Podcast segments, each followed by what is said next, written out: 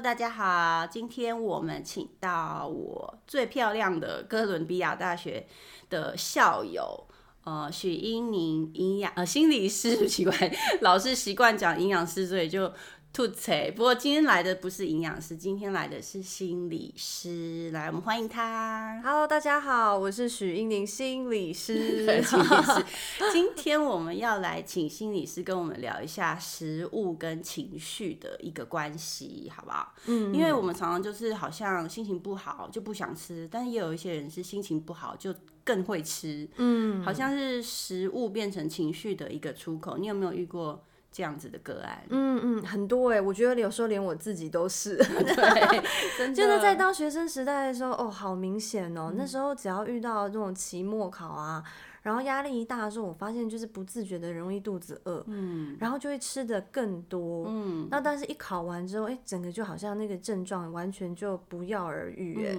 所以其实蛮早的时候我就有发现到说，其实情绪跟食物。是有一个嗯蛮特别的关联性，对。那其实我自己后来在做咨商这一块的时候，在很多的个案身上就更明显了。嗯呃，很多都是那些有焦虑症状的个案哦。呃，焦虑症状发作的那个时期，他们也会有这种比较属于暴食的一个症状，就是吃的过多，就特别想吃啊。对，特别想吃。嗯。然后吃的食物呢，通常也是有点嗯，不不是他们特别喜欢的哦，不是喜欢的，但是他也会去吃。对，就会变成说好像是为了吃而吃，嗯，这样的状况。我以为就是比如说。像很多人，呃，比如说工作压力大或什么，然后他就是我想要吃咸酥鸡那种，不是他们不是那，他们是就是看到什么就吃什么这样子嘛。如果说是工作压力大，然后就想要去买咸酥鸡什么的话，我觉得这都还属于是一个比较轻微的，OK。对，而且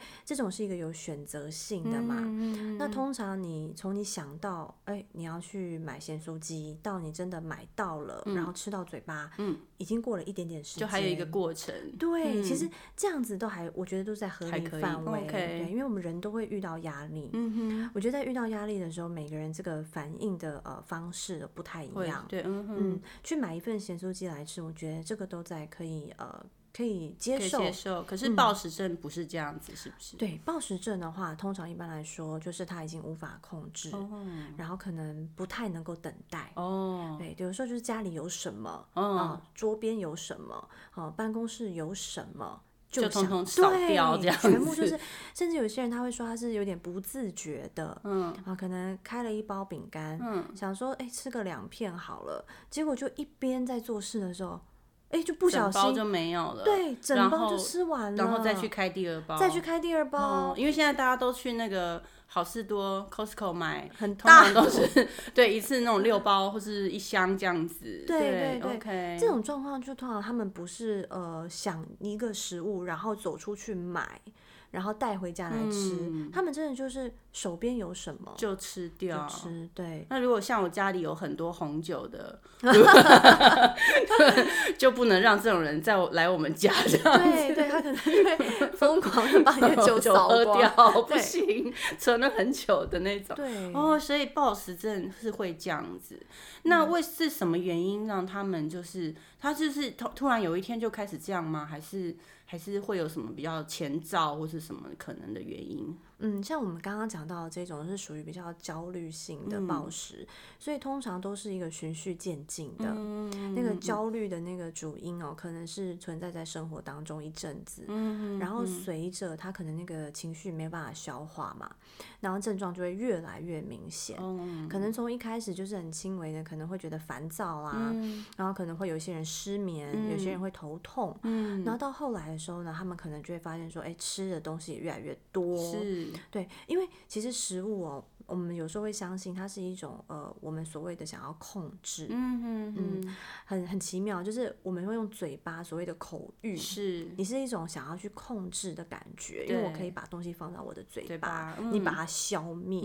所以有时候我们借由吃，其实人会有一种自主性的感觉会提升，嗯那这样又说回来，一个焦虑的人，其实他就是因为觉得他缺乏。能够去控控制制事情的那种嗯权利，掌握对掌握度没有了。有时候会觉得好烦哦，我怎么考都考不好，是好烦哦，我的工作都不顺利啊，很多事情都是因为哎呀不如我的意，所以我才会焦虑。是对，那这样可能有的时候我们就哎不知不觉的把这样子想要控制的这种感觉，会转移到这个口腹之欲这件事上，而且其实吃这件事情，对，就算我们是以动物本能来说好了，嗯吃是一个。呃，最原始的满足，对不对？嗯你吃东西进去，然后有热量、有营养素，那你的身体也会告诉你说这是一件好的事情。但是当它变成好像呃不自就是不自觉的变成过多的时候，像我们刚刚讲的这个暴食症的症状的时候，好像就会对身体带来一些不良的健康影响，对不对？对，那像这些暴食症的呃个案，你可能看到后来可能会有什么样子的健康，心理上也好，或是生理上有看到过什么样子的不健康的影响吗？嗯嗯嗯，我想其实大家应该呃马上就可以联想到的一个就是关于生理上的，如果我们常常在过度的呃摄取很多的食物进来的话，当然热量是一个嘛。我想等一下雅应该会跟大家分享。那除了这个以外，呃，有些在更严重的哈，有可能其实肠胃道的消化，嗯，因为你塞太多食物进去，身体是没办法消化，对，那久而久之呢，我想可能肠胃的一些疾病都会出现。嗯、甚至呢，其实我有遇过一些个案哦，他们在吃完以后会有很强烈的一种罪恶感，嗯，好，会很后悔、很懊恼。那这个当然就是一些心理上面的负担就开始跑出来了。嗯嗯嗯，所以本来你吃东西是为了满足、为了掌控，对，但是反而带来的是后面很多的懊悔啦，很多的罪恶感，然后有些人会因此对自己的自我价值感会变得更差，嗯，会觉得说，哎呀，我怎么连自己这个吃东西都控制不了，好，更怀疑嗯自己，对，所以又更焦虑。更焦虑，然后就变成一个恶恶性性循环。环哦，这个是真的是，而且刚刚说，那所以暴食的人吃很多热量，那他们是不是就一定就会很胖呢？哎，这个其实又有点不太一定。因为对，有些人的确，他们可能体质哈，先天的体质，嗯他们吃很多，可是他们可能不会马上的呃反映在他们这个体重上啦，哈、而且看发生的频率可能也有关系。对，没嗯。错。那但是的确有一些人，他们很快可能就会哎胖起来。嗯，那这个又来了，就就变成说，这些人其实他们不希望被人家发现说，哎，我怎么突然之间胖了变，这么多？嗯对，所以其实有一小部分的人呢，我们在临床上也会看到，他们在这样子大量的叫暴食之后，他们会去做催吐。嗯嗯嗯嗯，就是把刚刚吃的去马上吐出来，是这样子对，几乎是哦马上哦，几乎是马上。所以呢，其实这是一个我们在啊、呃就是说临床上看到的时候会非常担心的一种症状。嗯因为一般来说啦，我们食物进到了我们的呃肠胃道之后，其实我们不应该是再从呃嘴巴里面把它再出来，再出来，对。对，因为这其实对我们不管是食道或是喉咙，甚至是口腔，是，就是很大的一个伤害。那当然还有很严重的是心理上心理上面的，对对，因为一旦你做了这样的事情哈，它等于是当下马上消除了你刚刚暴食的罪恶感，嗯，也就是说你会瞬间的稍微松一口气，哦，好像啊好，我没有吃下去那么多热量，是。可是很快下一次又会来，对，因为因为你看，想这样催吐的过程，一定就会很不舒服。嗯，那很不舒服，你又会怀疑自己说，哎、为什么我要这样伤害自己？嗯为什么我连吃这件事情都做不好？哦，可能会这样子，所以好像变成一个很短暂的。怎么讲呢？一吃很多好像很短暂的是满足，可是后面就反而引起更多不不好的一些心理后面的、的那个阴影，或是哈更多的伤害。所以这个其实真的，嗯，呃，你自己在看我们在个案上面发生很多吗？现在的人现在人压力很大，有发现很多这样子的个案吗？哦，其实我觉得焦虑性饮食哦，真的是蛮普遍的。嗯大家可能观察一下自己身边的人哦，其实焦虑性饮食蛮普遍，而且在蛮年纪蛮轻，好、可能就会开始。那但是因为大家又非常的注重自己的一个外在的形象，是，哦，可能呃关于体重啦、体型这些的，所以如果有焦虑性饮食的人，有些人他不太想让别人知道，嗯，OK，所以可能只有自己知道了哈。但是我觉得这个东西其实是呃有一个合理范围，就是如果大家观察一下自己，大家是一阵一阵的，OK。譬如说呃我的工作总是有比较忙的那一个时期，OK，或者是说学生的话也会有一个周期性。如果你的这样的焦虑性的饮食，你觉得它是有周期性，然后那个周期一旦度过了，嗯，你就会回复到一个比较正常的一个饮食状态的话。我觉得这样子的状况其实是还可以接受。那如果你有搭配一些比较正确的观念的话，其实这个东西其实应该不会让你造成太大的负担。但的确有一些少部分的人，他是属于长期，也就是可能半年、一年以上是都是暴食，或者甚至暴食完以后会催吐。嗯那这样的状况的话，通常的话，我会非常建议一定要接受一些治疗。嗯，就开始要。呃，真的去面对这件事情，做一个介入的治疗。对，但一开始一开始有一些嗯轻微的症状的时候，或者你担心自己可能因为情绪上会不断进食，或者对饮食这件事情好像有一点呃不那么适当的时候，我们可以做什么事情来预防这种？这种状况呢？你刚才说，哎，有些时候就是真的压力大的时候，开始发现说，哦，我会吃比较多，或者开始乱吃东西，像这样子的时候，在心理上有没有什么？我怎么样去调试，或怎么样去预防？有没有这样子可以给个案一些什么样的建议？嗯嗯，当然，我觉得这个背后通常啊都会有一个焦虑源，嗯，焦虑的主要来源。那呃，我会建议说，哎，可不可以先呃自己想想看，说那个焦虑源在哪里？啊，如果说譬如说是工作或者是家人，啊，有的时候很多是呃和人之间的相处。真的，像前一阵子不是快过年嘛，那有一些那种。呃，妈妈或是媳妇的，要听到过年就很焦虑，要回去，然后要面对一大家子，然后要煮饭，要什么的哈，就是好像过年过节的时候，特别这种这种症状又特别发生，然后过年家里又囤了很多食物。对对。对。但那个有一点不太一样的是，呃，很多时候在那种大的家庭聚会啊，或者这种过节，有的时候是因为很多人会塞食物叫你吃。哦，对，有一种饿叫做阿妈觉得你饿，对对，吃多点。吃多点，你看起来这么瘦，这样子。那那个不是发自自己，是旁边的环境没错，对对，那也是另外一种。那是另外一种，不过那种当然也是可能会不小心吃太多。对对对对，那个那个真的有时候就是比较难预防，因为毕竟是有点呃。家族的爱，对不对？是，对。但是如果说是呃，可能是自己的哈，你如果可以找得到说你自己焦虑的点，对，焦虑的点是什么？嗯，那可能可以的话，我相信就是你要和那个焦虑的来源呃拉出一点点的距离。哦，什么意思叫拉出一点距离？先先预设什么样的一个空间或是什么吗？嗯，没错，就是说像啊，譬如说你是在办公室就会大吃，好了，你是呃上班，你看到呃你的工作，看到你的老板，你就会。大家吃等等，OK，那你可能就要想办法说，哎，我把我的上班时间哦，可能做一些切割，OK，可能不是就是一股脑的一直在工作，哦，要给自己喘息的时间，对，给自己喘息的时间，甚至中间是不是都会有一个 break，嗯，给自己一个呃放松的时间，嗯然后搭配一些你自己喜欢做的事情，然后在下班后或是周末，让你这整个，譬如说你这个礼拜是一个爆炸的一个礼拜。哦，不要让你这个礼拜的呃那个就是爆炸的压力不断不断累积，对，而是每天每天都松掉一点，松掉一点，对，才不会像那种橡皮筋越拉越紧这样，就偶尔要松掉一下。其实我们自己在做这个饮食的调整的时候，也会建议大家是这样子，不是说每天都一定要每一餐都吃的非常非常所谓的健康食物，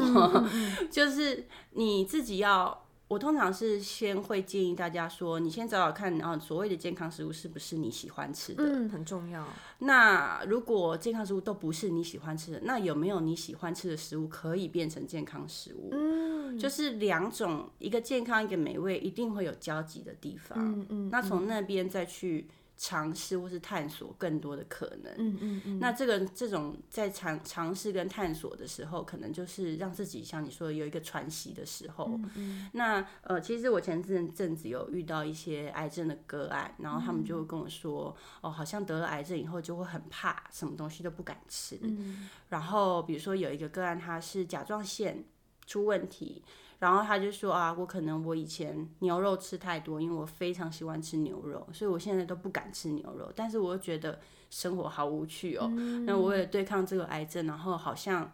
就失去了很多乐趣。嗯那所以我就给他一个建议，就是说你不要把你的焦点一直放在你喜欢吃牛肉这件事情，你先把这个放在旁边。这不是说你可以去否认它的，因为这个就是你原本的自己嘛。嗯嗯但是你可以做的是什么？除了牛肉，你还喜欢吃什么？嗯嗯嗯那你再去找更多你喜欢吃的东西，这样你就不会被这个牛肉限制住。嗯嗯，你可能就会找到更多你喜欢的，那你的生活乐趣还是会有的。嗯所以像就像你这样刚刚讲的，如果我们面对一个压力，或是预测，哎，这可能是我的压力来源的时候，给多自己多一点空间，给自己多一点时间，然后看看有什么方式跟这个压力。